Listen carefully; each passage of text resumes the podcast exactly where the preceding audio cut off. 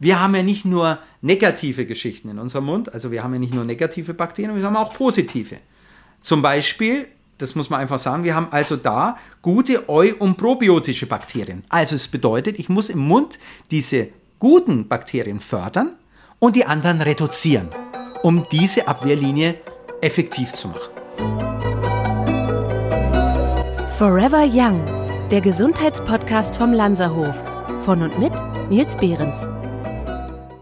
Jeder hat wahrscheinlich schon einmal den Begriff des Hollywood-Lächelns gehört. Schöne Zähne machen einen Menschen attraktiver, sie geben ihm Selbstbewusstsein und ein gepflegteres Aussehen. Aber neben dem optischen Aspekt ist unsere Mundgesundheit ein entscheidender Schlüsselfaktor für unsere gesamte Gesundheit und vor allem auch für das Immunsystem. Warum das so ist, erklärt mir mein heutiger Gast. Dr. Walter Wille Kolmer ist Zahnarzt im wunderschönen Innsbruck, wo ich auch heute hier gerade sitze. Er ist Autor zahlreicher wissenschaftlicher Publikationen und im Beirat für verschiedene medizinische Hersteller. Er ist Botschafter für Mundgesundheit in Österreich und außerdem war er noch zehn Jahre Chefredakteur der Zeitschrift für dentale Implantologie in Deutschland. Darüber hinaus ist er unser zahnmedizinischer Experte am Lanzerhof in Lanz, da passend zum Lanzerhof-Konzept auch bei dem Thema Mundgesundheit ein ganzheitlicher Ansatz verfolgt wird. Was das genau bedeutet, das erklärt er mir heute. Herzlich willkommen, Dr. Walter Wille-Kolmer. Ja, ich freue mich sehr, dass wir uns heute hier treffen und dass wir einfach mal über Zahnheilkunde, wie ich sie verstehe, reden. Und es geht hier um natürlich um die ganzheitliche Zahnheilkunde, aber ganzheitlich, wie ich es verstehe, heißt, mit vielen Ärzten zusammenzuarbeiten. Und das ist eigentlich das Erfreuliche, dass ich lange Jahre gesucht habe, aber erst hier in Innsbruck oder besser gesagt mit dem Lanzer Hof zusammen gefunden habe, dieses, diese Teamarbeit. Das bedeutet, wir Ärzte arbeiten zusammen und machen aus einer, wie sagt man, einer Einzeldiagnose oder eine Gesamtdiagnose und versuchen nicht nur äh, das Beste für den Mundraum her, äh, bekommen, das muss ich ja dann irgendwo äh, mir anschauen, sondern die Gesamtgesundheit des Patienten anschauen. Und da ist es wichtig, dass wir über Entzündungswerte gehen. Lieber Walter, äh, du sagtest, was ich lange gesucht habe. Ich habe dich eigentlich lange gesucht, weil genau dieses Gespräch wollte ich schon sehr, sehr lange führen. Und ich finde es ganz witzig. Wir hatten ja ein bisschen Austausch auch im Vorwege und da hast du dann einmal so ein Statement hier auch einfach mal geschrieben. Ohne einen gesunden Mund gibt es keine Gesundheit. Ich meine, das ist schon echt einfach eine starke Aussage. Was meinst du damit? Ist ganz einfach. Äh, der Mund ist ja eigentlich die Eingangspforte für alles. Also wir nehmen die Nahrung auf, wir ernähren uns, wir nehmen natürlich auch Bakterien auf. Und wir wissen ganz genau, und das, das Unerfreuliche war ja, die letzten Jahre hat uns das ja ganz besonders verfolgt, die Geschichte mit dem Virus. Wir nehmen auch den Virus auf. Und alles, was über den Mund aufgenommen hat, wird, wird natürlich irgendwo in den Körper kommen.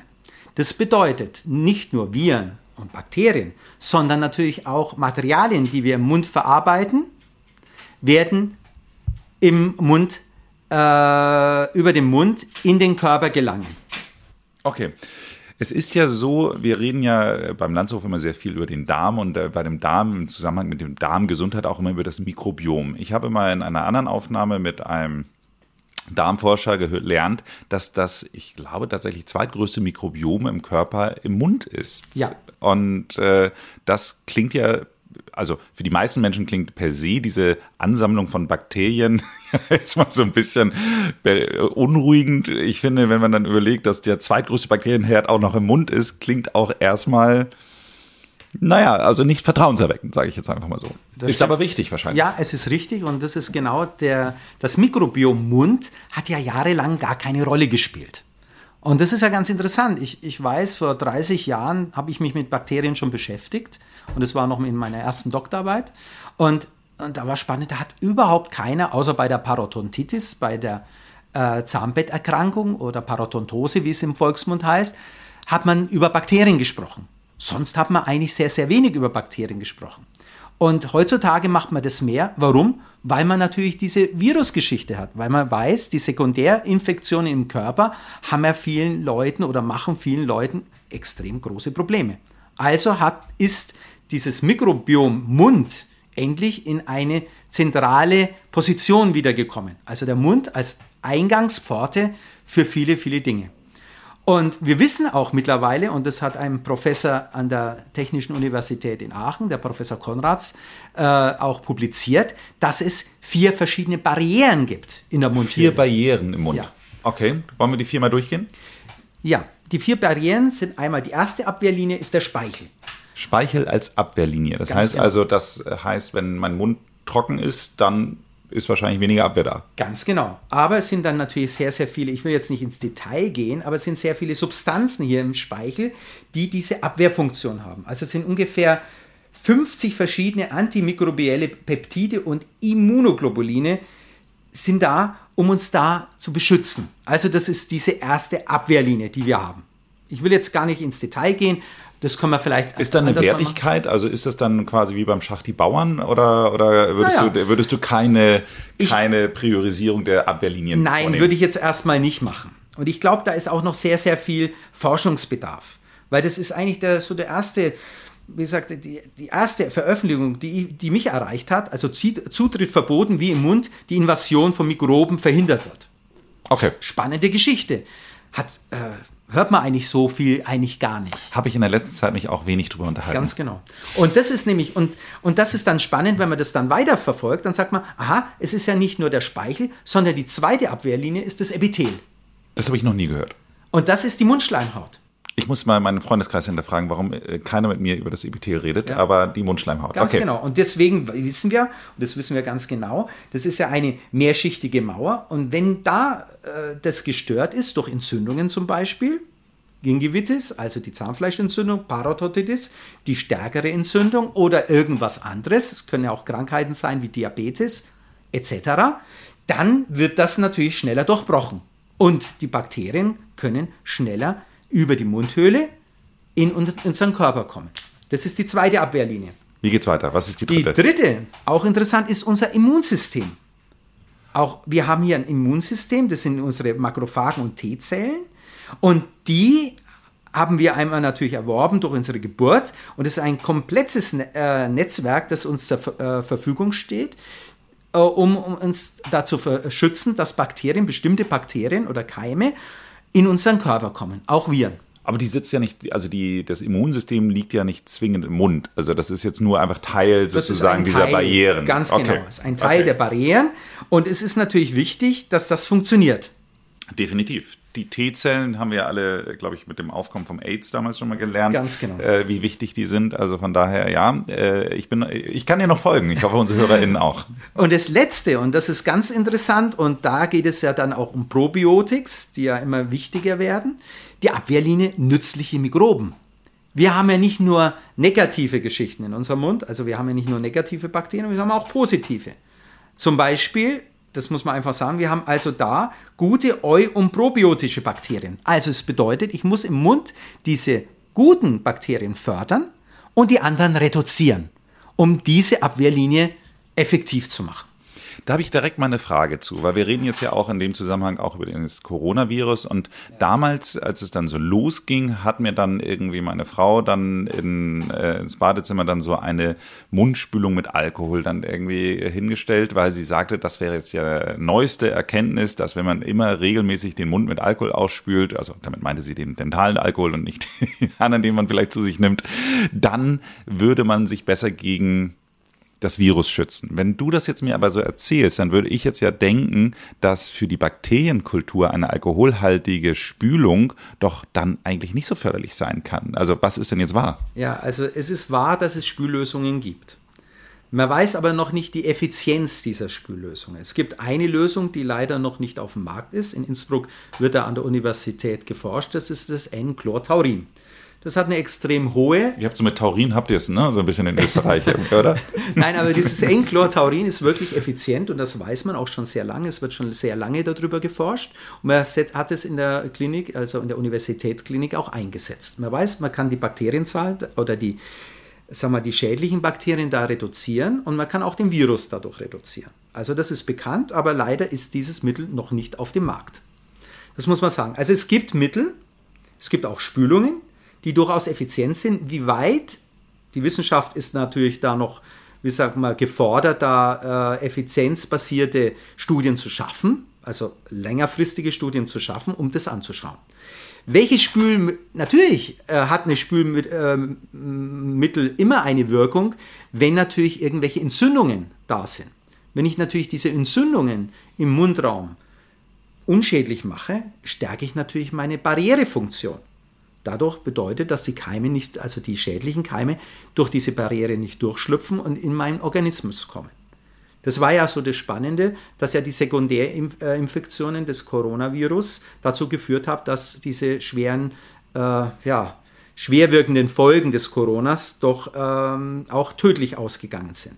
Man hat äh, Studien gemacht, die wurden in England oder Italien, wo ja ganz stark, also wo viele Menschen auch gestorben sind. Und da hat man herausgestellt, dass bei den Menschen, die erhöhte Entzündungswerte im Mund hatten oder also sich nicht so gepflegt haben, sei es denn, äh, die äh, stärker dadurch betroffen waren.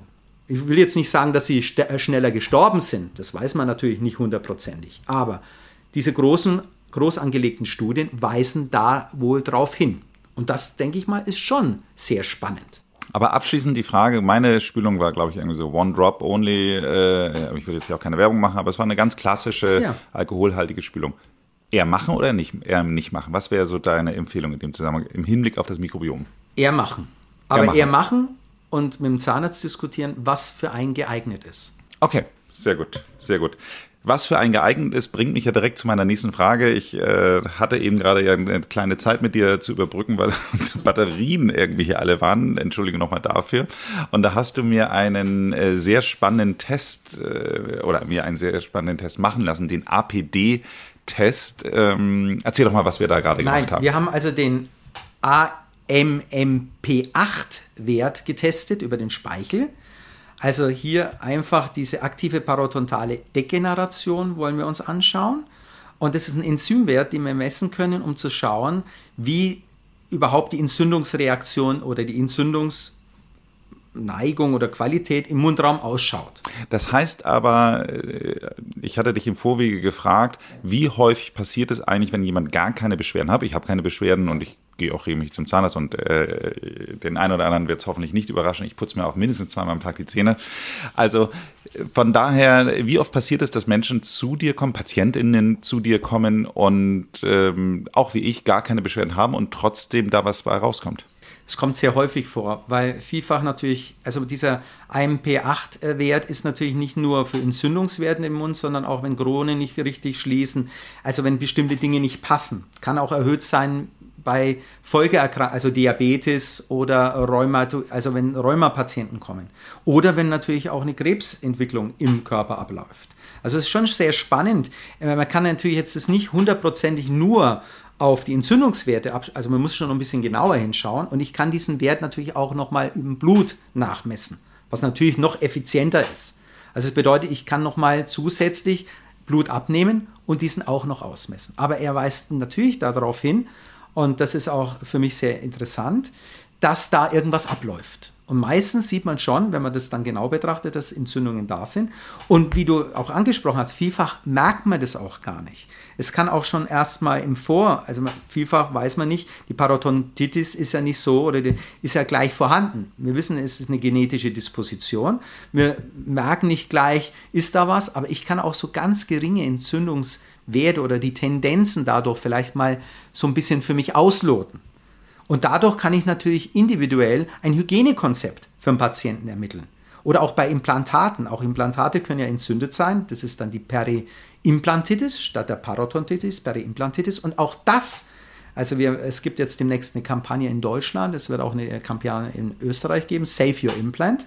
Mhm. Und da geht es genau um, diesen Entzünd um diese Entzündungen an den Implantaten. Und sehr klar, wenn ein Patient sehr viel Geld ausgegeben hat für seine Lebensqualität, und für eine stabile Funktion des Kauorgans, also Implantate oder Kronen, will er die natürlich so lang wie möglich erhalten. Und was ist wichtig äh, natürlich? Die Prophylaxe, die Prävention. Was man natürlich irgendwo so ein bisschen, manchmal ein bisschen vernachlässigt. Wenn man überlegt, äh, ja, die ähm, Krankenkassen oder Gesundheitskassen, wie sie sich heutzutage ja auch nennen, äh, sagen ja, einmal im Jahr reicht. Das kann gut sein bei einem Patienten. Ich sage Minimum zweimal und besser vielleicht drei oder viermal. Ach, wie lustig. Ich habe gerade mit der Assistentin von meinem Chef telefoniert, die sie sagt, äh, sie wird immer ein bisschen dafür ausgelacht, weil sie es macht viermal im Jahr. Ja. Also Elisabeth, herzliche Grüße an dieser Stelle, du machst alles richtig. ja, es ist sicherlich richtig aus dem einen Grund. Schauen Sie mal, ich, ich tue doch in mein Auto auch in Service. Und ich tue investieren, dass mein Auto lang läuft. Aber für Mund tue ich nichts ausgeben. Also ich tue schon was ausgeben, wenn ich was zu reparieren habe, aber ich sollte doch eher was ausgeben, wenn ich nichts zu reparieren habe, wenn ich was zu erhalten habe. Und das merke ich ganz besonders natürlich bei Patienten, die sehr viel Geld investiert haben in ihre Zahngesundheit oder Mundgesundheit oder Lebensqualität. Und die sagen natürlich, klar, wenn ich jetzt schon, sagen wir mal, 10.000 Euro, 15.000 oder mehr ausgegeben, möchte ich das so lange wie möglich erhalten. Und das kann ich nur durch Prävention und das heißt durch eine gute Prophylaxe. Was das natürlich heißt, ist natürlich auch noch eine sehr spannende Geschichte. Ich möchte auf das Thema Implantate noch mal einmal etwas genauer eingehen, weil wir hatten eben gerade darüber gesprochen. Du arbeitest ja, wie gesagt, eben halt mit dem Landshof zusammen und da hast du dann häufig auch Gäste, Gästinnen, die zu uns kommen und, oder beziehungsweise die bei uns sind und die dann quasi auf dich zukommen und die überhaupt gar keine Informationen zu ihren Implantaten haben. Ich habe selbst auch ein Implantat, wenn du mich fragen würdest, ich habe auch keine Informationen ja. zu meinem Implantat. Das heißt, äh, A, wo bekomme ich die eigentlich her? Und B, warum spielt das eine Rolle? Ja, das spielt eine ganz große Rolle.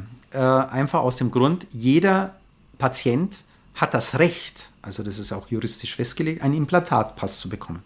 In diesem Implantatpass steht der Name, der Durchmesser, wann es gesetzt wurde, welche Prothetikteile eingesetzt wurden und das ist ganz, ganz wichtig, weil wenn irgendwas mal kaputt geht am Implantat oder Entzündungen da sind, muss ich ja da eingreifen können.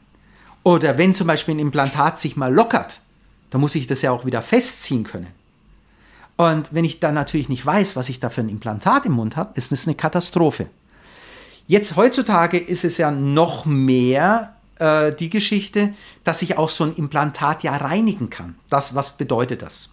Es sind ein, ich habe eine Periimplantitis und ich kann die Oberflächen von so einem Implantat wieder steril bekommen, in der Mundhöhle selbst. Es gibt ein Gerät, äh, das wird dann draufgesetzt und ich kann interoperativ dieses Implantat reinigen und dieses Implantat eventuell im Frühfeld der Infektion erhalten. Was heißt das für einen Patienten? Er muss nicht unbedingt wieder äh, ein neues Implantat gesetzt bekommen.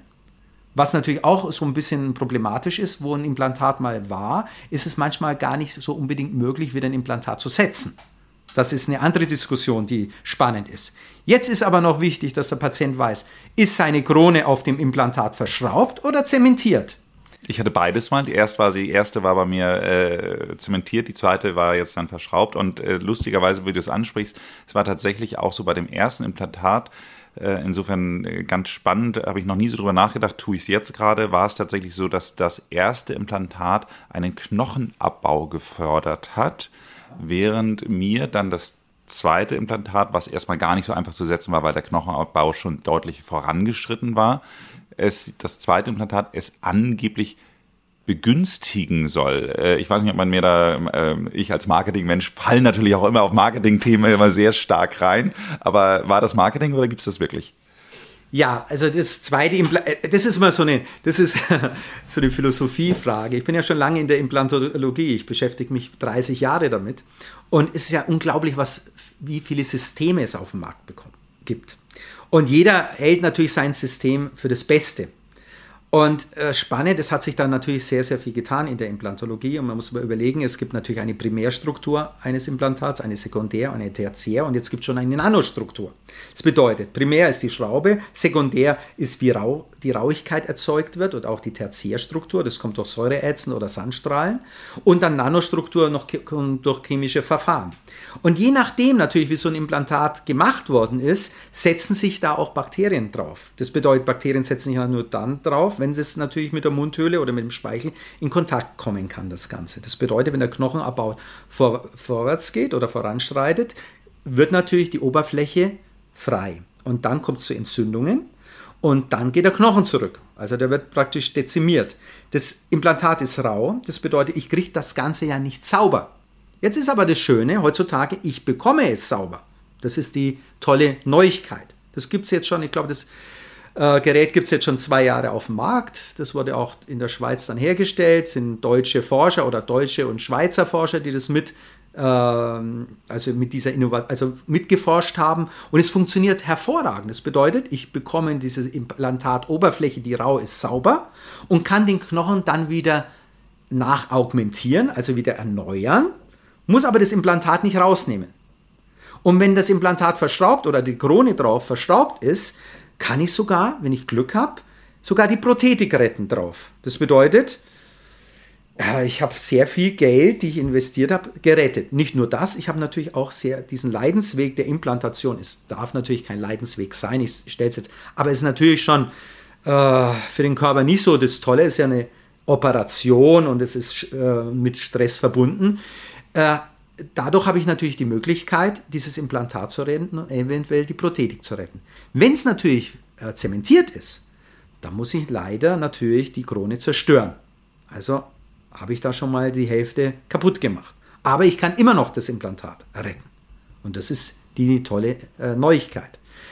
Was du gesagt hast, vielfach äh, merken das am, am, im Anfangsstadium merkt man natürlich das nicht, ob so ein Implantat entzündet ist. Man merkt es auch erst viel später. Es kommen vielleicht Geschmackskomponenten, Geruchskomponenten dazu. Äh, das Zahnfleisch ist aufgeschwollen, stark gerötet, macht dann Beschwerden. Aber das ist erst im, im Laufe der Zeit passiert ist. Aber im Vorfeld wäre es ja natürlich spannend, schon mal zu schauen, ist da was los? Und ich kann natürlich auch, da gibt es ja auch so Taschen oder es, eine Taschenbildung sollte ja beim Implantat nicht so sein, aber es gibt natürlich irgendwelche Nischen, die da sind. Und da kann ich das auch schon messen. Und das ist Save Your Implant, ist darauf diese, diese Kampagne, die in Deutschland kommen wird, die in Österreich dann auch vielleicht ein bisschen kommt, hoffe ich, aber je nachdem, wir machen es mindestens jetzt schon, ich mache das Ganze schon fast drei Jahre, diese Austestung von diesen Werten, dass man einfach mal sieht, ist da irgendwas los? Und meistens sieht man, kann man das dann ganz gut in den Griff bekommen. Auch durch, was wir vorhin schon gesagt haben, durch gezieltes Mundspülen. Ist da irgendwas los? Also zwei Fragen. Ich mache mir erstmal die erste Frage. Dieses Thema Knochenabbau. Ist Knochenabbau etwas, was immer nur im Zusammenhang mit dem Implantat zu tun hat oder muss ich mit einem Knochenabbau auch rechnen im Mund, wenn ich kein Implantat habe? Und wenn ja, ist das ein unausweichliches Schicksal oder ja, eine Sammlung von Fragen, versuch mal anzufangen. Nein, es ist eine ganz tolle Frage, muss ich wirklich sagen. Und das ist ja auch, ähm, man weiß ja auch, zum Beispiel auch die Parodontitis ist ja auch begleitet von anderen Sachen. Zum Beispiel Fehlfunktionen, wenn Kronen nicht richtig sitzen, wenn die Okklusion, also das Zusammengreifen der Zähne nicht richtig passt.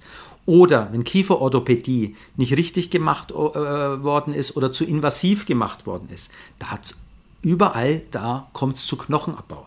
Natürlich haben wir auch einen altersgerechten Knochenabbau. Das muss man auch sagen.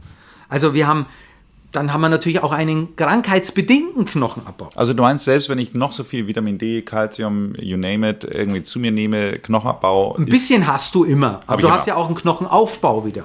Okay. Das ist ja ein ständig fließendes System. Okay. Das bedeutet, ich muss keine Angst haben. Ich kann bis ins hohe Alter meine Zähne haben und ich kann ja heutzutage, ich kann sowohl den Knochen wieder aufbauen, ich kann aber auch das Gewebe wieder aufbauen. Zum Beispiel jemand, der eine äh, Gingiva-Rezession, eine Zahnfleischrezession, also einen Rückgang hat, mhm. kann ich auch das Zahnfleisch wieder nach oben bewegen. Das geht. Ja, in einem bestimmten, natürlich nicht immer, aber es gibt bestimmte Indikationen, wo das sehr, sehr gut geht. Ausgezeichnet. Ich finde ja, äh, und da komme ich jetzt zu dem nächsten Punkt, äh, wo du gerade sagtest, manchmal wissen die Leute gar nicht, was bei ihnen so los ist. Und das war interessanterweise eine der allerersten Begegnungen, die ich mit dem Lanzerhof hatte. Da war ich damals noch so als normaler Gast und Patient im Haus. Und da hatte man mir erzählt, wie häufig doch die Symptome überhaupt nicht mal regional in einer ähnlichen äh, Ecke sind wie die Ursachen. Das heißt also, wir haben Menschen mit Hüftproblemen gehabt, massive Hüftschmerzen, was aus, die, aus den Zähnen kam, also durch die Zähne getriggert war. So, kannst du mir das irgendwie vielleicht oder unseren HörerInnen so ein bisschen mit normalen Worten erklären, wie kann sowas sein, dass ich Schmerzen am, ich sag mal, einen Meter tiefer an meinem Körper habe, die aus dem Mund äh, herauskommen? Also ich habe früher da auch selbst nicht ganz dran geglaubt. Ich bin ja generell ein Wissenschaftler, also als Zahnarzt kommt man aus der Wissenschaft normalerweise und dann kommen natürlich naturheilkundliche Geschichten mit dazu. Und da kommt natürlich auch die TCM-Medizin dazu. Und wir wissen in der TCM-Medizin, dass jeder Zahn Verbindung zu Organen hat. Und das ist spannend. Und ich Zu hab- Organen. Zu Organen und natürlich auch zu Strukturen. Und das bedeutet, dass da natürlich bestimmte Dinge ich sehen kann. Oder auch Muskeln, die geschwächt werden durch Entzündungen in der Mundhöhle. Durch Materialien, die nicht richtig sind. Durch Medikamente, die nicht richtig sind. Und wie gesagt, ich habe auch Patienten gehabt, wo ich gesagt habe, das kann ja nicht sein, der hat äh, Kniegelenksbeschwerden, dann behandle ich den Zahn, mache eine Revision des Wurzelkanals, plötzlich ist der ausgeheilt und plötzlich hat er keine Kniegelenksprobleme mehr. Wahnsinn. Also das ist schon spannend. Oder bei meiner Frau selbst war das genau dasselbe. Sie hat einen entzündeten Zahn gehabt und ich habe gesagt, ja, du spinnst doch. Sagt, ja, sie hat da Probleme mit der Hand, sie kann nicht mehr richtig greifen. Dann haben wir den Zahn revidiert und plötzlich waren diese Beschwerden weg. Also, das ist immer so eine, ich glaube, es ist keine Glaubensfrage. Man kann es auch testen. Also die funktionelle Myodiagnostik ist ein Feld, das in Österreich anerkannt ist als äh, ärztliche Disziplin, in Deutschland leider nicht. Man kann bestimmte Dinge auch über die Kinesiologie, also Kinesiologie, austesten. Und ist, was du sagst im Lanzerhof, das ist ja auch das, man weiß das im Lanzerhof schon sehr, sehr lange. Also Materialien werden getestet, es werden, äh, man nimmt es sehr, sehr ernst. Und vielfach wird es eben nicht so ernst genommen, weil man sagt, ja, das kann ja gar nicht sein. Es kann doch so sein. Sonst hätte man nicht den Therapieerfolg. Und bestimmte Dinge, die ich mir nicht erklären kann, wissenschaftlich, versuche ich natürlich andere Erklärungen zu finden. Und dann arbeitet man mit einer Medizin zusammen, die vielleicht bei uns gar nicht so bekannt ist. Und das ist die CCM-Medizin oder die Homöopathie. Und das ist spannend. Und wenn wir alle, und das ist das Interessante in Lanz, ich habe hier die Möglichkeit mit Internisten, die da ausgebildet sind oder mit Ärzten, die da spezialisiert sind oder über Jahrzehnte diese Erfahrung haben. Ich halte nichts von einem Zahnarzt, und das muss ich mal definitiv auch hier sagen, der meint, er wüsste alles. Wir wissen gar nichts. Das bedeutet, ich muss mit Kollegen, die in ihrem Fachgebiet kom kompetent sind, zusammenarbeiten. Zum Beispiel mit dem Internisten, mit, äh, mit dem Urologen, und so weiter und so fort. Sonst kann ich keine gute Zahnmedizin machen. Und sonst kann auch mein Kollege keine gute Medizin machen. Das bedeutet, auch ein Arzt, der sagt, als Internist zum Beispiel, das ist auch ein spannendes äh, Gespräch, das ich immer mit der Theresa habe, die weiß ganz genau, die Mundentzündungen sind entscheidend. Wenn die, und sie weist mich auch darauf hin, und das ist das Spannende. Plötzlich komm, bekomme ich einen Artikel von einem Urologen, vom äh, Professor Pingera, und er sagt, du schau doch mal dahin, was ich jetzt da wieder gelesen habe. Alzheimer hängt zusammen mit Mundhöhlenbakterien.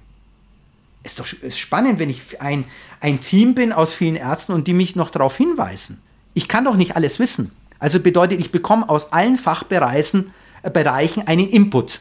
Und diesen Input muss ich umsetzen. Und da sind wir momentan dabei und das finde ich wirklich spannend, äh, hier was aufzubauen, das nach meiner Meinung in der Zahnheilkunde einmalig ist. Weil ich bin ja ansonsten normalerweise als Zahnarzt ein Einzelkämpfer in der Praxis und habe eben nicht den Bezug zum HNO-Arzt, zum Radiologen, also zu einem komplexen Team. Und das haben wir jetzt schon, oder wir sind im Anfangsstadium, oder wir sind schon, schon stark dabei, das hier in Lanz aufzubauen. Und das finde ich einfach faszinierend.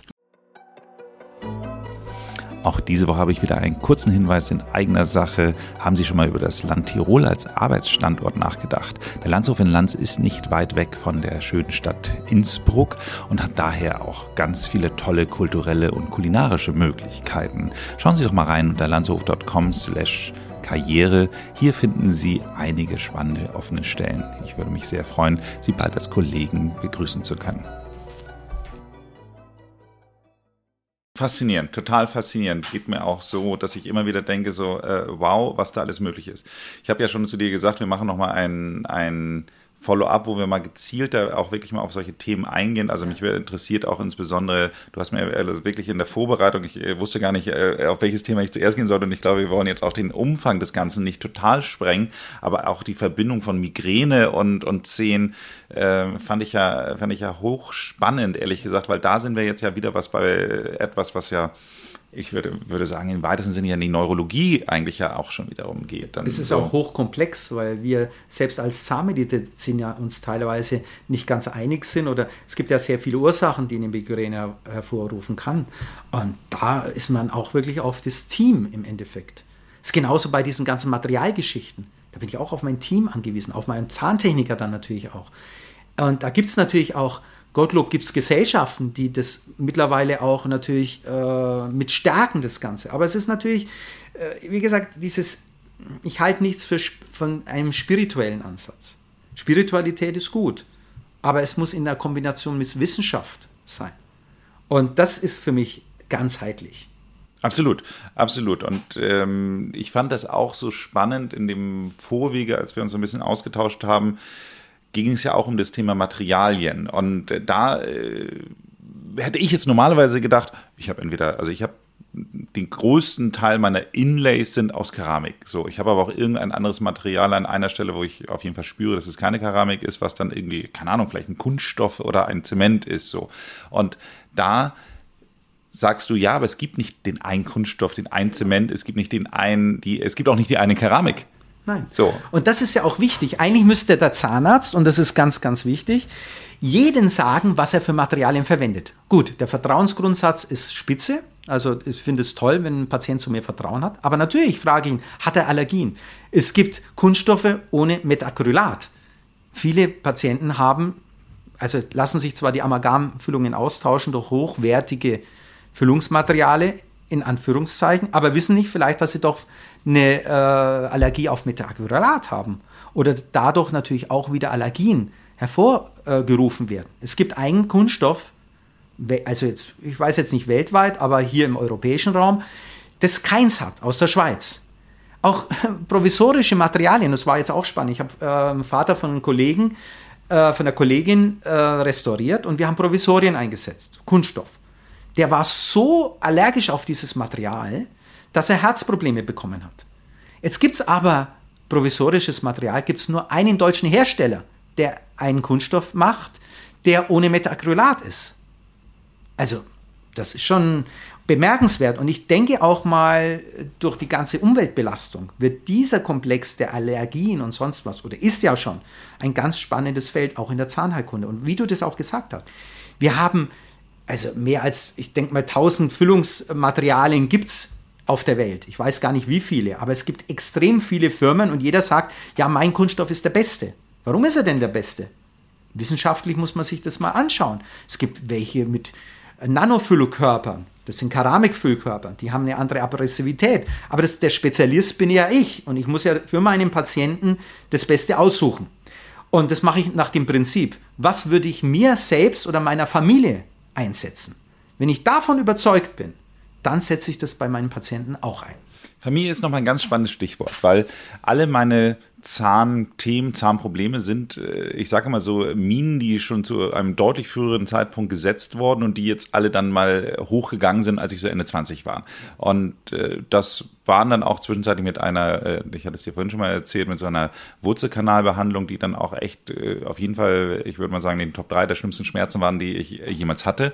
Von daher war ich auch nicht scharf drauf, dass ich das jemals wieder hatte. Ich hatte dann aber genau zu diesem Zeitpunkt bin ich dann auch Vater geworden und habe dann wirklich einen ich sag mal so, eine sehr hohe Ambition zum Thema Mundgesundheit bei meiner Tochter dann auch an den Tag gelegt und die hat das auch wirklich fantastisch übernommen, dass sie bis heute auch regelmäßig Zahnseide benutzt und, und, und äh, die hat noch nie was gehabt. Die hat wirklich de facto noch nie irgendwelche Probleme mit ihren Zähnen gehabt. So, also kein, nichts gebohrt, kein Loch, gar nichts. Zero. Ist das, also äh, bei ist ihr ist es jetzt möglich, ja. aber ist das normal, dass wenn man seine Zähne gut pflegt, dass man dann auch eigentlich nie was haben muss? Also nie was haben muss. Also, dass man zu 80 Prozent eigentlich ganz gut davon kommt, ja.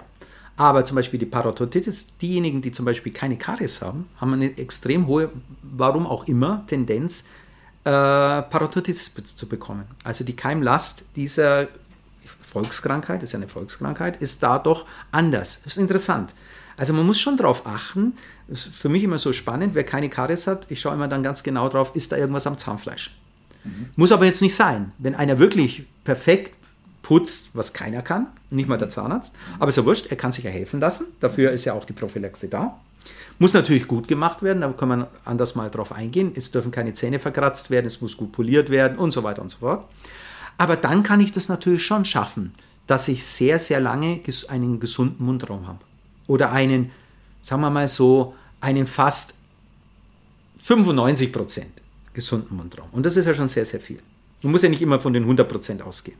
Ich habe hier vor ein paar Wochen mal eine Folge aufgenommen, äh, die, äh, ich glaube, sie hieß die sieben Sünden oder sechs Sünden, äh, sorry Norbert, wenn ich es nicht mehr richtig weiß, ich glaube aber die sieben Sünden der Zahnpasta. Das heißt also, es ging im Grunde eigentlich darum, was eigentlich alles Schlimmes oder teilweise Schlimmes in der Zahnpasta drin ist. So.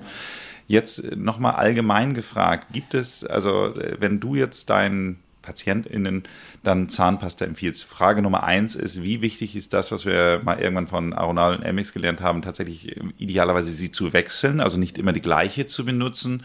Und zweitens, worauf würdest du achten, beziehungsweise was empfiehlst du? Muss nicht, kannst auch eine Marke nennen, wir sind ja hier irgendwie ein, ein industrieller Podcast, aber, aber äh, trotz allem, also was, äh, was empfiehlst du oder worauf achtest du?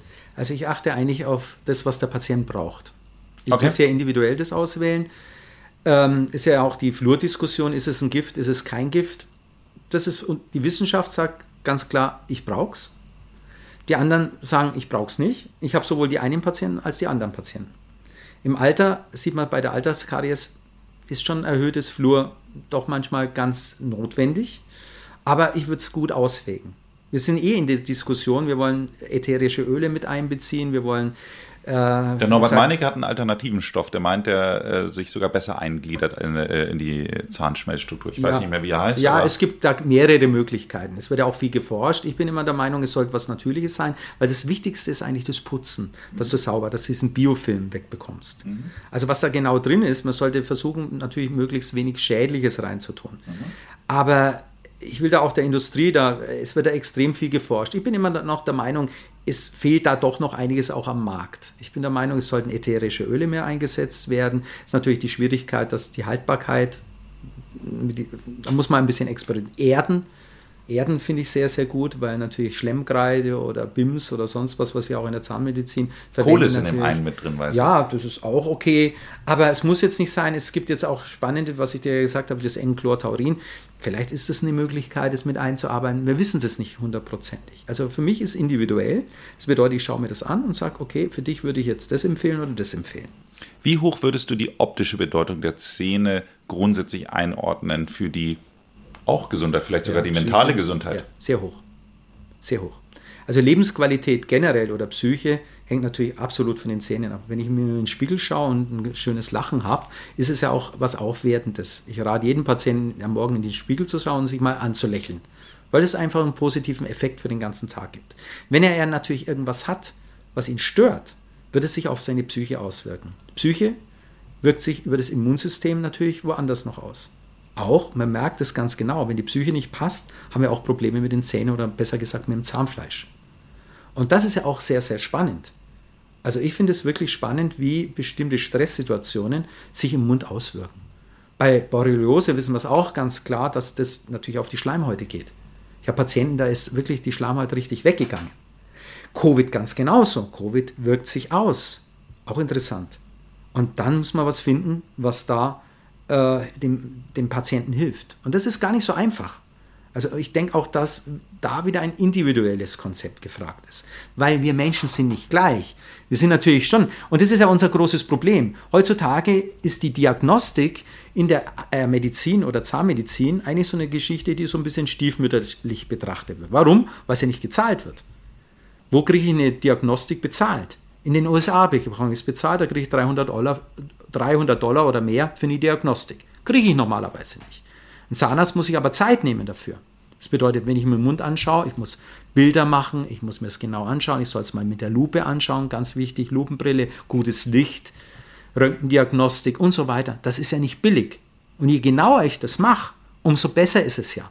Aber daraus kann ich ja dann auch eine gute Therapie entwickeln. Und das ist ja auch für mich immer so interessant, wenn Patienten aus der ganzen Welt kommen. Die sagen, okay, ich merke da irgendwas, aber ich weiß nicht, was genau passt, oder was da nicht stimmt. Und dann schauen wir genau nach. Oder viele sagen, ja, eigentlich habe ich gar kein so schlechtes Gefühl. Und dann schauen wir nach und dann stimmt doch was nicht. Und dann sagen sie, ah ja, eigentlich schon. Das habe ich doch schon äh, früher gespürt.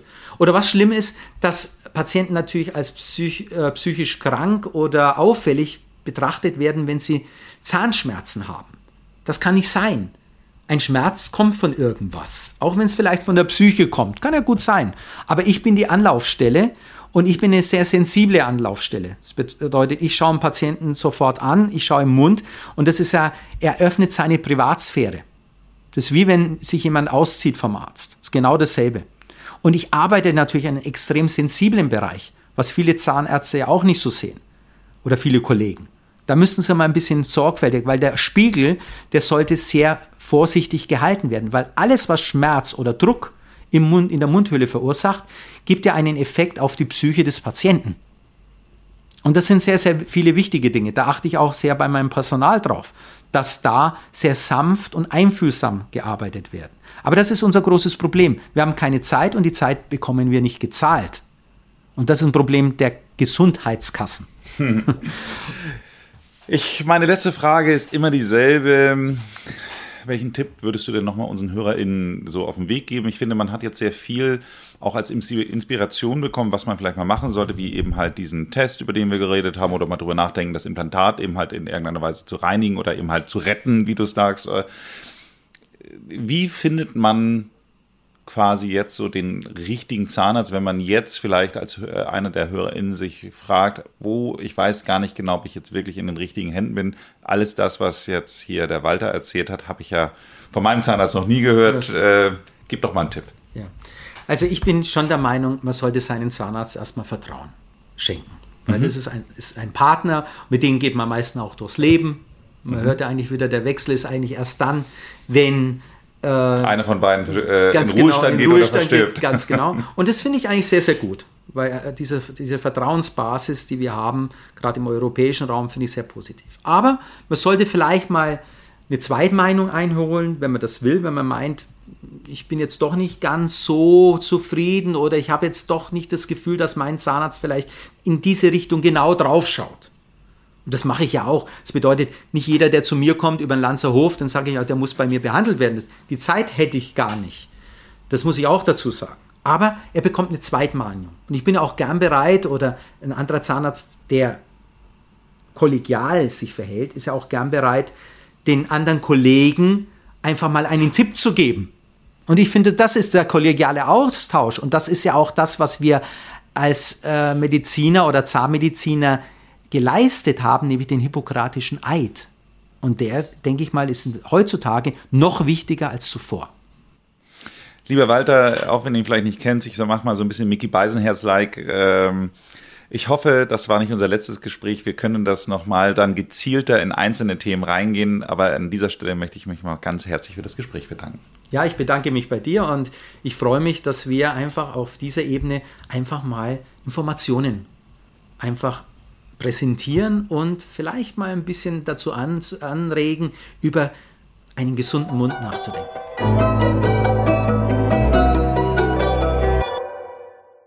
Sag mal, du promovierst gerade nochmal. Äh, du hattest mir irgendwie so ein Stichwort gesagt, äh, digitale Medizin. Medizin. Ja. Was, wie kann ich mir das als Zahnarzt vorstellen? Ja, es ist einfach so, es, ist, äh, es geht ja alles mehr in die digitale Geschichte. Das bedeutet, die Medizin wird digitalisiert und da gibt es natürlich Pro- und Contra-Geschichten, die digitalen Aufnahmen. Wir machen keinen Abdruck mehr äh, klassisch mit Materialien, sondern über die digitale Kamera. Aber es ist natürlich alles, es wird robotisiert. Man muss sich damit auseinandersetzen mit diesem, mit diesem Gebiet und das ist eigentlich die Richtung, wo ich gehe. Und dann geht es natürlich darum, mich interessieren ganz besonders solche Sachen wie Bakterien mit äh, der Krebsentstehung zusammenhängen. Da gibt es interessante Hinweise dazu. Alzheimer, Bakterien der Mundhöhle, Alzheimer-Entstehung. Und ich glaube, das ist die Zukunft. Wir Zahnärzte sind Ärzte und das dürfen wir nie, also ähm, denke ich mal, äh, vergessen. Also ist nicht alles auf dem Zahn. Wir sind Ärzte und wir müssen uns den, Gesamt, den gesamten Menschen anschauen. Wenn Ihnen diese Folge gefallen hat, dann hören Sie doch auch mal die Folge Nummer 88 rein. Hier spreche ich mit dem Systembiologen Dr. Paul Hammer über das Thema Darmbeschwerden, Gewichtsprobleme und Immunstärke. Es geht auch hier, Sie können es sich denken, um das Mikrobiom, über das wir auch in der Folge eben gerade gesprochen haben. Abonnieren Sie diesen Podcast, damit Sie keine Folge verpassen. Ansonsten machen Sie es gut und bleiben Sie jung.